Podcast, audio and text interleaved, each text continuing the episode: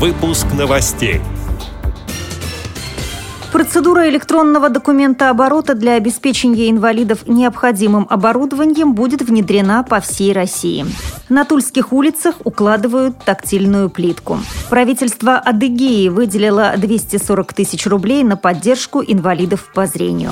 Красноярске выпустили памятку по технике пожарной безопасности, разработанную специально для людей с нарушением зрения. Сборная Московской области по мини-футболу среди слепых одержала победу на турнире в Беларуси. Далее об этом подробнее в студии Наталья Гамаюнова. Здравствуйте.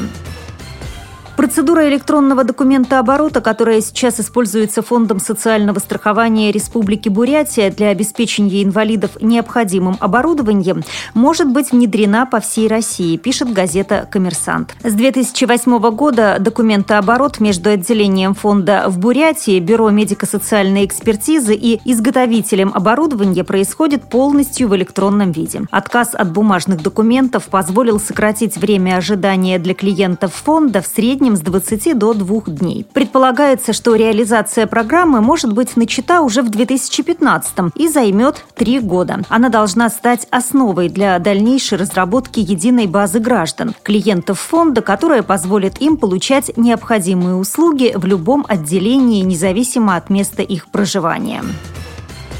Туле впервые приступили к укладке тактильной плитки, пишет портал «Комсомольская правда». Ярко-желтую бетонную плитку с продольными рифами уложили в районе пешеходных переходов по улицам Менделеевской, Льва Толстого и Первомайской. Всего до 1 сентября в областном центре будет уложено порядка 360 квадратных метров тактильного покрытия, сообщает пресс-служба администрации Тулы. Сентябре Адыгейская республиканская общероссийская общественная организация инвалидов ВОЗ отмечает 20-летие. К юбилею на оказание материальной поддержки инвалидам местные власти выделили 240 тысяч рублей. Как сообщает руководитель республиканского отделения ВОЗ Руслан Нихай, эти средства пойдут не только на спортивные и культурные мероприятия.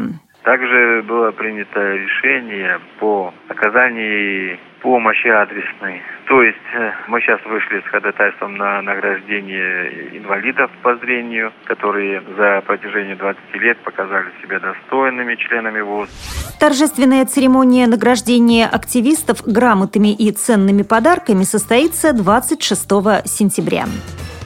В Красноярской краевой специальной библиотеке Центре социокультурной реабилитации инвалидов по зрению прошла презентация памятки по технике пожарной безопасности, разработанной специально для слабовидящих и слепых людей, сообщает российская газета. В документе сотрудники МЧС рассказали о причинах возникновения пожаров, необходимости уметь бороться с ними и предотвращать их, а также озвучили основные телефоны экстренных служб.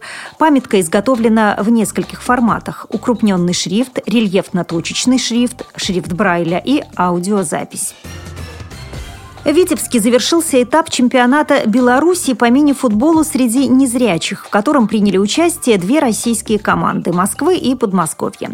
По словам тренера российской сборной Михаила Агибалова, основная борьба развернулась за второе место между футболистами Витебской области и российской столицы. Цитирую его слова. «Белорусы вышли вперед, взяв серебро. Лидер же был ясен с первой минуты. Золото у команды Московской области, что неудивительно, учитывая, что спортсмены спортсмены из Подмосковья составляют основу сборной нашей страны. Выделить кого-то из ребят не могу, потому что их победа – заслуга одного сплоченного коллектива. Конец цитаты.